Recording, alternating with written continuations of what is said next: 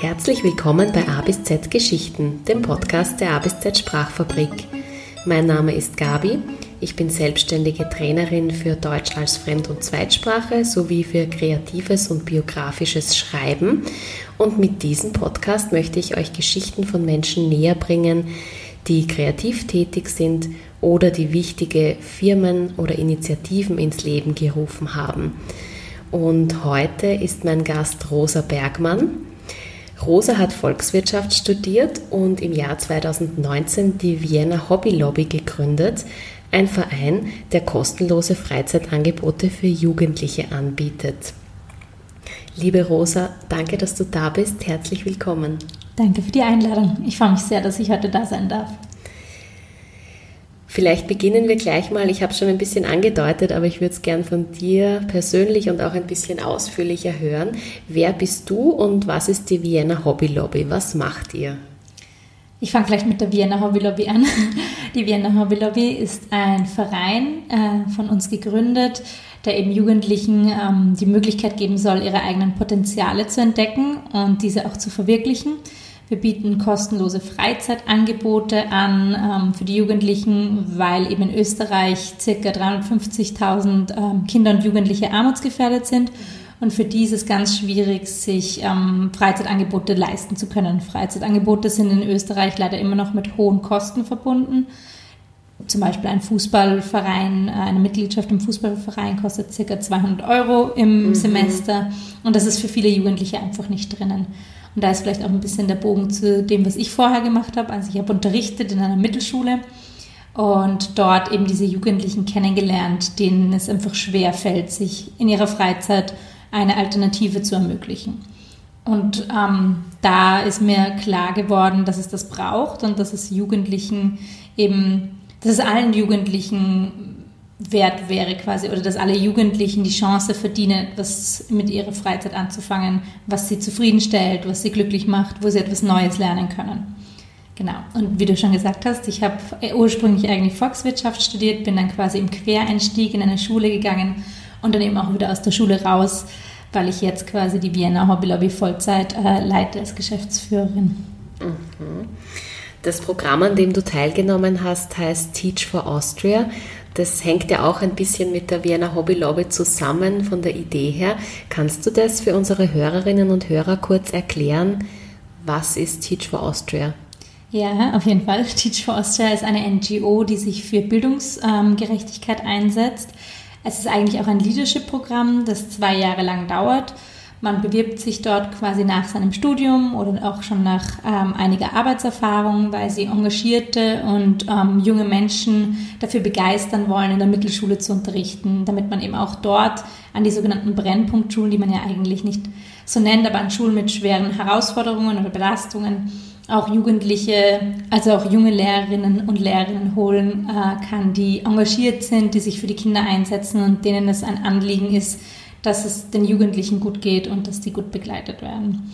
Genau, und das habe ich gemacht und bin dann in einer Mittelschule in Liesing gelandet und habe dort eben auch viele, viele Jugendlichen kennengelernt, denen es eben schwerfällt, in ihrer Freizeit was zu tun und habe eben auch gemerkt, dass die Bildungsungerechtigkeit ähm, in Österreich eben nicht nur am Vormittag ähm, ein Problem ist, sondern am mhm. Nachmittag sich genauso weiter fortsetzt und dass es gerade am Nachmittag auch ganz wichtig wäre, eben den Jugendlichen Zugang zu Wissen, Zugang zu Lernen, informellem Lernen zu ermöglichen. Weil gerade das Wissen, das wir uns erarbeiten durch informelle, durch informellen Kontext, liegt bei ca. 70 Prozent, also wahnsinnig viel, dass wir lernen durch ähm, Verwandte, Bekannte, den außerschulischen Kontext und nur ganz wenig des Wissens sozusagen wird wirklich in Bildungsinstitutionen angeeignet. Genau. Wer sind denn die Kinder, die zu euren Kursen in der Vienna Hobby Lobby kommen? Wie sieht ihre Lebenswelt aus?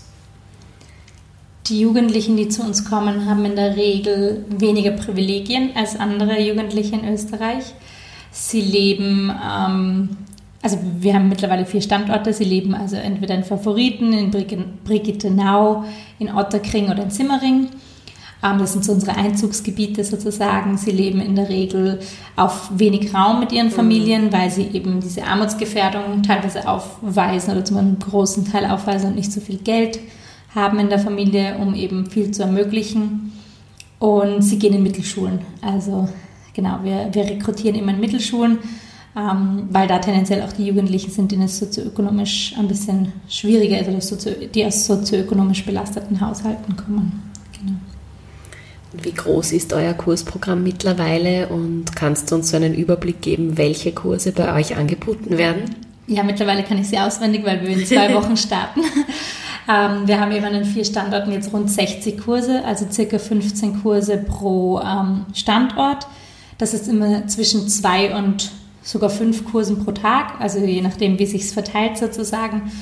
Ähm, ich kann ein paar nennen, also wir haben zum Beispiel Disc Golf, wir haben Hula Hoop Dance, das oh, sind so ein bisschen die verrückteren, ausgefalleneren Hobbys. Dann haben wir jetzt auch Französisch und Spanisch, zwei Sprachen dazu genommen. Ähm, dann natürlich viel so Kickboxen, Kung Fu, Fußball, Basketball, äh, Tanz, die klassischen sportlichen Angebote, Yoga.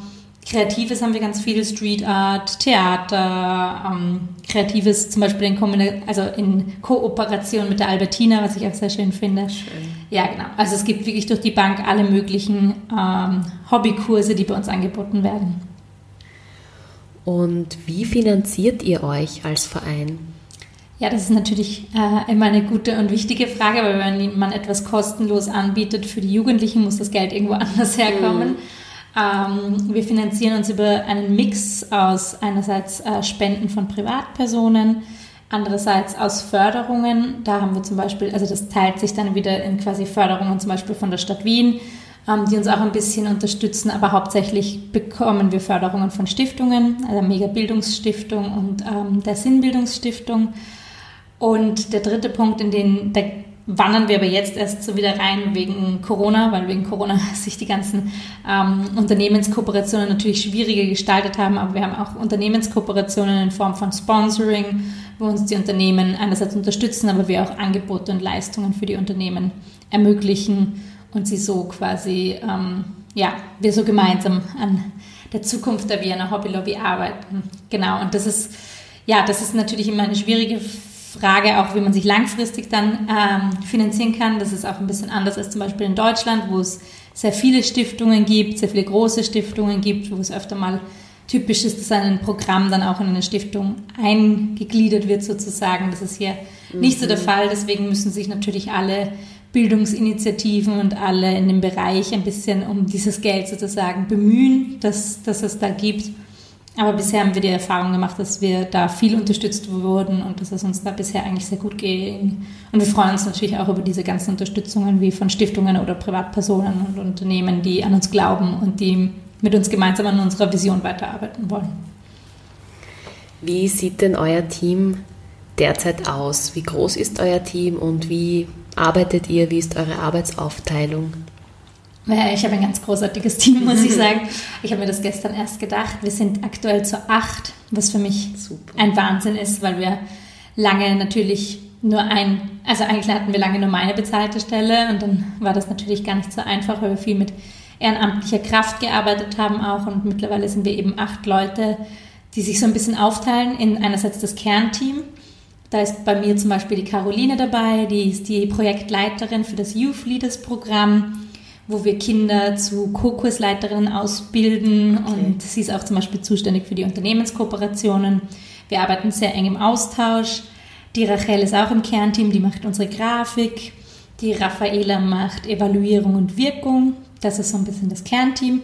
Äh, und dann gibt es Standortleiterinnen, die Magdalena, den Basel und den David, die jeweils für einen Standort zuständig sind und sich quasi um die Standorte kümmern, um den ich mich nicht kümmere. Also ich kümmere mich selber um den Standort den Favoriten, der quasi unser Ursprungsstandort war, mhm. den ich noch nicht ganz loslassen kann. Und auch weil eben ich dazu viele Jugendliche kenne und ähm, das eigentlich einfach auch wahnsinnig gern mache. Also es braucht für mich auch ein bisschen die Arbeit mit den Jugendlichen zusätzlich zu den Geschäftsführungstätigkeiten wie Personalmanagement, Finanzierung und Budgetierung. Also ich bin dann manchmal froh, wenn ich eben auch noch die Arbeit ähm, mit den Jugendlichen haben, weil sie einen halt so inspirieren und weil man ganz viel Kraft und Energie daraus schöpft, dass man mit den Jugendlichen direkt arbeitet. Genau, und die achte Person ist in Innsbruck, die Vera, die baut gerade in Innsbruck äh, die Hobby Lobby auf. Genau, also wir sind gerade dabei, in die Bundesländer zu skalieren und sie ist da gerade geringfügig angestellt, um dort die ersten Schritte zu machen. Super, voll super. Ähm, und wie ist es mit den Ehrenamtlichen? Wie viele ehrenamtliche Kursleiterinnen und Kursleiter habt ihr zurzeit? Ja, jetzt ganz schön verrückt. Äh, wir haben fast 70 ehrenamtliche wow. Äh, Kursleiterinnen. Da startet auch nächste Woche der Kick-Off, wo wir dann mit allen ähm, sozusagen die Kursphase ein, einleiten. Ich bin schon sehr gespannt, wie das sein wird in diesem Jahr, wo wir doch noch Corona-technisch ein bisschen eingeschränkter sind. Ähm, aber es ist großartig zu sehen, wie viele Menschen sich engagieren und Kurse für Jugendliche anbieten wollen. Und ähm, wir geben ja nur quasi eine Aufwandsentschädigung von 100 Euro pro Kursphase, also wirklich nicht viel Geld. Und es ist großartig, dass diese ja, engagierten Kursleiterinnen da dahinter sind und das trotzdem machen und ihre Hobbys an die Jugendlichen weitergeben und da auch so zu Bezugspersonen und Vorbildern für die Jugendlichen werden, weil das einfach so wichtig ist für die Kinder, mhm. dass sie jemanden haben, zu dem sie eine Beziehung haben, aber gleichzeitig auch aufschauen können und gemeinsam in ihrer Freizeit was erarbeiten. Und das ist quasi nicht so ein, ihr lernt jetzt von mir sozusagen, sondern es ist eigentlich mehr ein partizipatives, was wollen wir denn in dem Kurs erarbeiten, was wisst ihr denn selber schon zu dem Thema? Und das ist total schön zu sehen, dass da so viele Leute dahinter stehen. Was ist denn die größte Hürde oder was sind die größten Schwierigkeiten bei eurer Arbeit?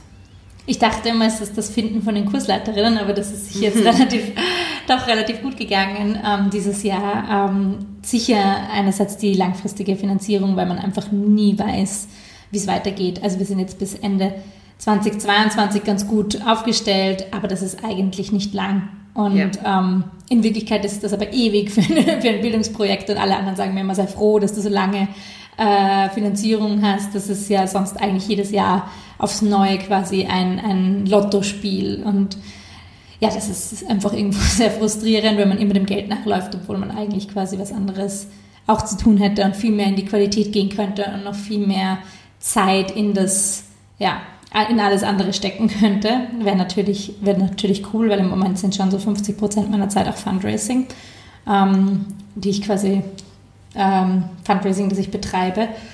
Und dann ist es natürlich auch nochmal schwierig, wenn man neue Standorte aufmacht, langfristig Räumlichkeiten zu finden, die ähm, auch zu dem passen, was wir machen, weil wir natürlich eine gewisse Größe brauchen. Ja. Man muss da Sport machen können. Dann sind natürlich nicht immer alle glücklich, wenn ein Haufen Kinder kommt und jede Woche 200 verschiedene Kinder äh, in verschiedenen Kursen äh, Lärm machen in der Nähe. Mhm. Also da ist natürlich auch ein bisschen eine Herausforderung und da muss man auch immer ein bisschen suchen, bis man das Richtige gefunden hat. Du hast jetzt gesagt, ein wesentlicher Teil deiner Arbeit ist das Fundraising. Hast du eigentlich so einen typischen Arbeitstag und wenn ja, wie sieht der aus? Nein, einen typischen Arbeitstag habe ich leider gar nicht.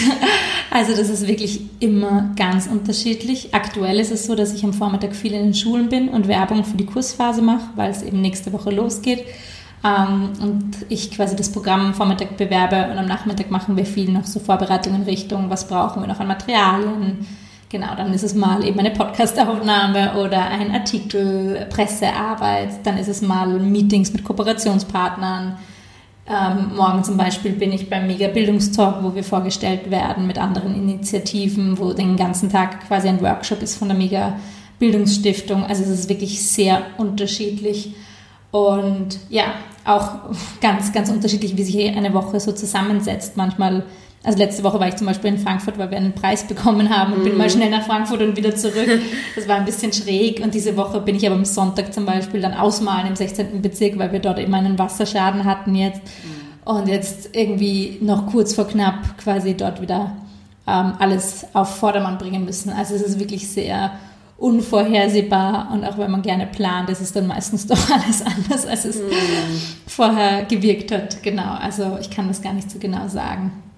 Die Arbeitstage sind oft lang, ähm, weil man natürlich versucht, viel reinzuquetschen. Das, das ist so das, was sich durchzieht. Aber auf jeden Fall macht es Spaß. Und ich finde auch dieses ähm, Abwechslungsreiche irgendwie ganz cool. Also nicht immer nur hinterm Schreibtisch zu sitzen oder nicht nur mit den Jugendlichen zu arbeiten, sondern quasi einfach einen Mix aus allem zu haben.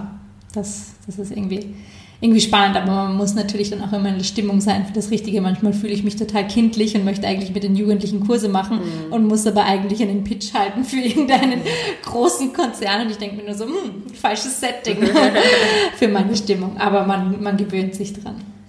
Deine Arbeitstage sind ja nicht nur sehr lang, sondern du bist auch, wie du schon erwähnt hast, in Favoriten bei diesem Standort sehr intensiv mit den Jugendlichen in Kontakt. Wie leicht fällt es dir denn nach der Arbeit abzuschalten?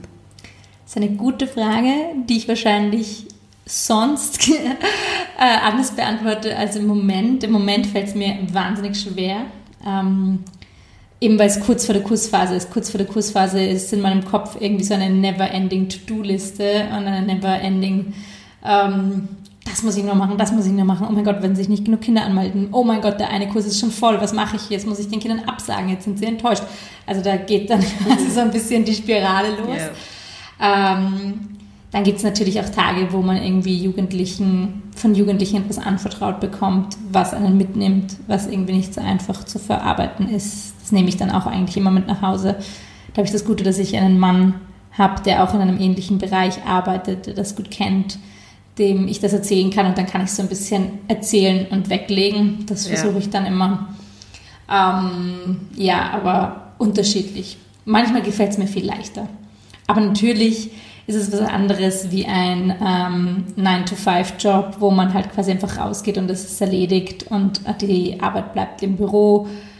Oder ja, auch in gewissem Maßen, ja, mir fällt kein gutes anderes Beispiel an, aber wahrscheinlich, wenn man operiert zum Beispiel am offenen Herzen, dann kann man das halt nur machen, wenn man im Krankenhaus steht und du kannst die Arbeit nicht wirklich mit nach Hause nehmen.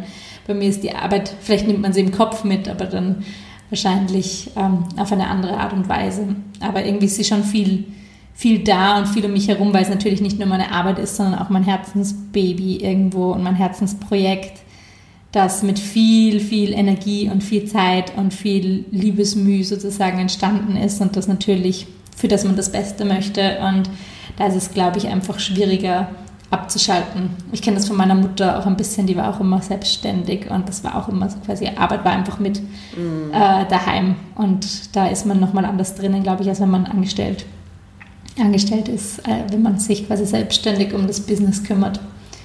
Ja. Mm.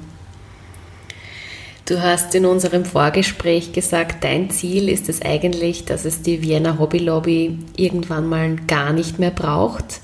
Was müsste sich denn deiner Ansicht nach auf individueller, aber auch auf politischer Ebene ändern, um die Situation dieser Jugendlichen und auch ihrer Familien wirklich nachhaltig zu verbessern?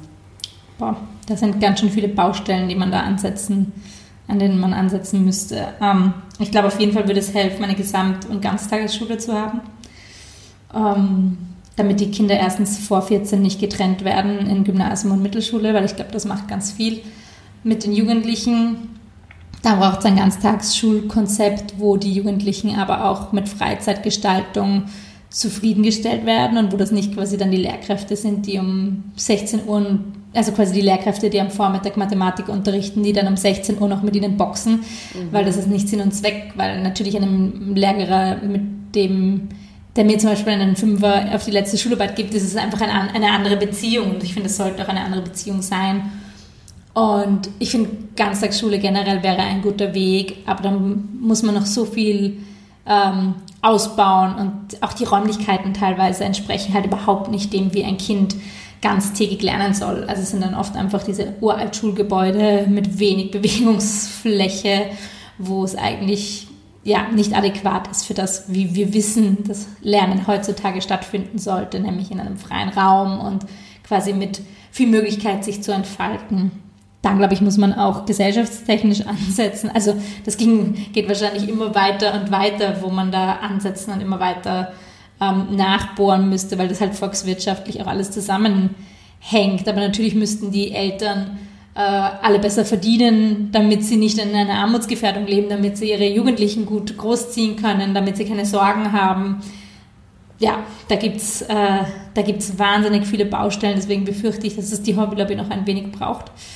Es wäre natürlich toll ähm, zu wissen, dass die Jugendlichen so betreut sind, sich so entwickeln und so weiterbilden in ihrer Freizeit, dass sie einfach total glücklich, zufrieden und ausgeglichen sind.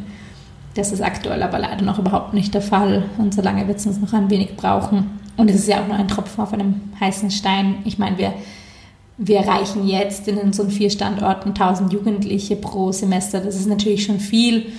Aber es ist natürlich immer noch nicht genug und in Corona-Zeiten noch weniger, weil da können wir nicht 250 Plätze füllen, sondern dann nur noch irgendwie 150, weil man irgendwie kleinere Gruppen machen muss. Also es ist ähm, irgendwie alles in allem ein bisschen schwierig, da optimistisch zu sein. Aber ich glaube, wenn man sich, wenn wir uns alle, also ich glaube, wenn wir uns alle bemühen und dann gibt es so tolle Angebote und so tolle Ideen und immer wieder poppt eine neue großartige Idee auf, damit es den Jugendlichen besser geht und gerade diesen Jugendlichen, die wir da eben begleiten, dass die noch mehr Chancen haben. Und ich finde das wahnsinnig schön, dass da so viele Menschen engagiert sind, trotz allem. Ja. Was sind denn so Vorurteile, die armutsbetroffene Familien oft hören oder mit denen die Jugendlichen auch konfrontiert sind und was entgegnest du da? Da gibt es viele. Also einerseits ist es, glaube ich, auf Elternebene ganz oft die Aussage, dass die Eltern ihre Kinder vernachlässigen und äh, sich hier nicht scheren und sich hier nicht kümmern sozusagen. Was absurd ist, weil diese Eltern sind genauso interessiert daran, dass es ihren Jugendlichen gut geht, dass die auf, glücklich aufwachsen. Sie haben oft einfach nicht die Möglichkeiten, weil wenn ich meinen, also ich habe zum Beispiel ähm, zwei ganz tolle Jugendliche bei mir in der Hobbylobby gehabt, deren Vater Zeitungen austrägt und die sehen ihren Papa halt einfach nicht, weil der arbeitet, wenn sie ähm, der arbeitet, wenn, also von irgendwie früh ähm, in der Nacht, also ich glaube um drei startet er bis um zehn. Dann geht er erstmal schlafen. Wenn sie aus der Schule heimkommt, schläft er und er steht quasi wieder so auf, dass, ähm, mhm. dass er arbeiten geht, wenn die Kinder schlafen. Also es ist absurd. Und dann sagt man, ja, der will nicht bei den Hausübungen helfen. Nein, er kann einfach nicht, weil er versucht, die Kinder zu ernähren. Also das sind einfach andere Prioritäten, die gesetzt werden müssen. Und klar ist es bei den Familien oft so, dass sie zum Beispiel mehrere Geschwister haben und mehrere Kinder sind. Heißt das trotzdem, dass sie sich nicht gut um ihre Kinder kümmern? Nein, heißt es nicht. Sie haben einfach mehr Geschwister, sie müssen mehr finanzielle Ressourcen erwirtschaften. Sie können sich nicht um alle gleich viel kümmern. Das ist, ja, da, da sind ganz viele Vorurteile auf Elternebene. Dann natürlich ganz viel auf, also für quasi Jugendliche in den Mittelschulen heißt es dann, ja, das sind Gefraster, die wollen alle nicht, die sind alle faul, dumm, mhm. äh, haben eh keine Ahnung. Die, dabei haben sie nur nicht die richtige Förderung erhalten. Also ganz viele von diesen Kindern, äh, erstens sind sie alles Kinder. Ich finde es sowieso immer ein bisschen absurd. Die haben genau dieselben pubertären Wünsche, die haben genau dieselben äh, Themen, die sie beschäftigen, wie, keine Ahnung, ein Kind, das im äh, vierten Bezirk oder im, weiß ich nicht, in der Innenstadt aufgewachsen ist. Nur äh, haben sie halt andere äh, Schwierigkeiten und die Kinder sind nicht mit den gleichen Privilegien aufgewachsen wie die anderen Kinder.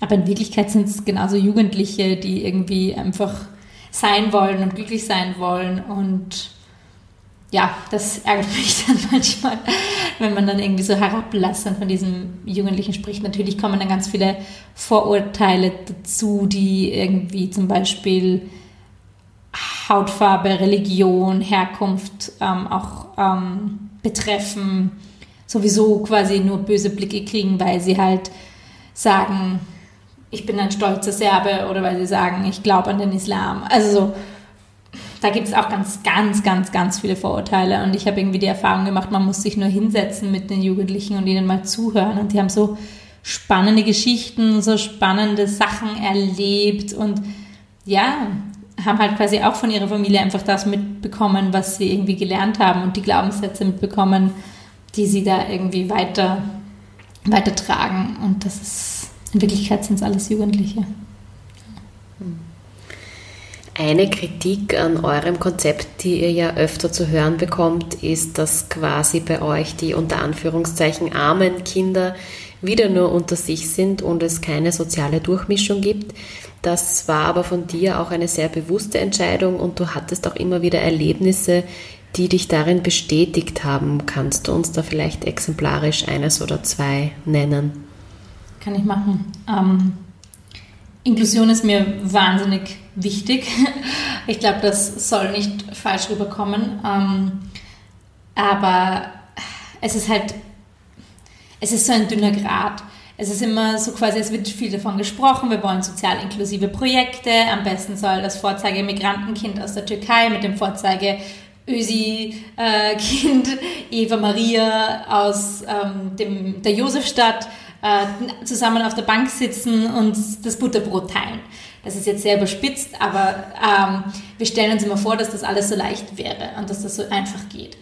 Und ähm, in Wirklichkeit sind die Lebensrealitäten dieser beiden aber ganz weit entfernt. Sagen wir, die Aische wohnt in Otterkring und die Eva Maria im 8. Bezirk. Sie sind zwar nicht so weit voneinander entfernt, räumlich geteilt durch den Gürtel, aber trotzdem leben sie ganz anders, sie wachsen ganz anders auf und sie haben einfach ganz andere Möglichkeiten.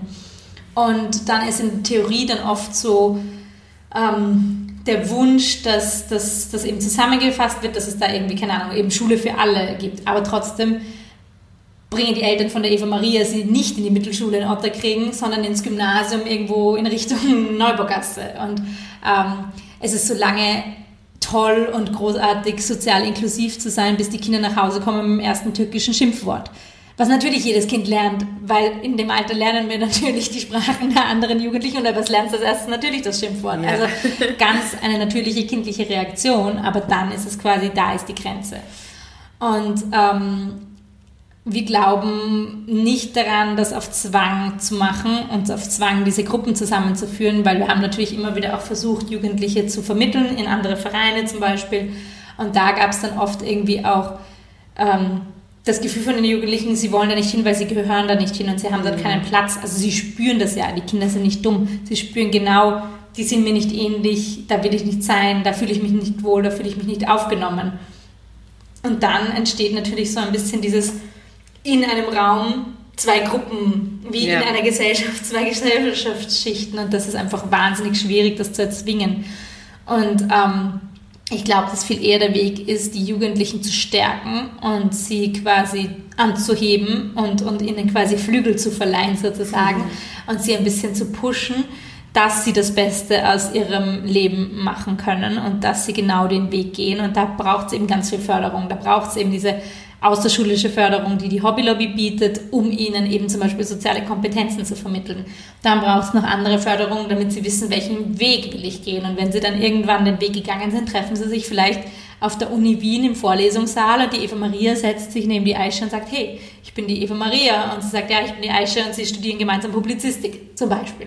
Also ich glaube eher, dass es ähm, den Weg geben muss, dass die Jugendlichen, die keine Privilegien haben, die einfach bekommen. Das ist wie so ein bisschen die Geschichte mit dem Schulmaterialien am Schulbeginn. Also in Wirklichkeit sieht man sofort, wer hat beim Libro den Volleinkauf gemacht und wer hat quasi die gespendeten Schulmaterialien bekommen. Aber es wäre so einfach, wenn man sagt, okay, die Schule verteilt an alle dieselben Materialien und die Kinder, die sich nicht leisten können oder die Familien, die sich nicht leisten können, bekommen die gratis und die Familien, die sie sich leisten können, müssen halt einen Betrag dafür zahlen, den sie beim Libro sonst auch ausgeben würden. Also das ist dann manchmal so ein bisschen diese, ähm, diese Geschichte von Chancen ähm, ermöglichen, finde ich. Also quasi, wir versuchen einfach den Jugendlichen Chancen zu ermöglichen. Und dadurch, dass wir einfach nur eine gewisse Platzanzahl in unseren Kursen haben, haben wir dann einfach gesagt, okay, unsere Kapazitäten lassen das nicht zu, jetzt da auch noch Jugendliche reinzuholen, die sich eh leisten können, den Kung-Fu-Kurs vielleicht auch zu bezahlen.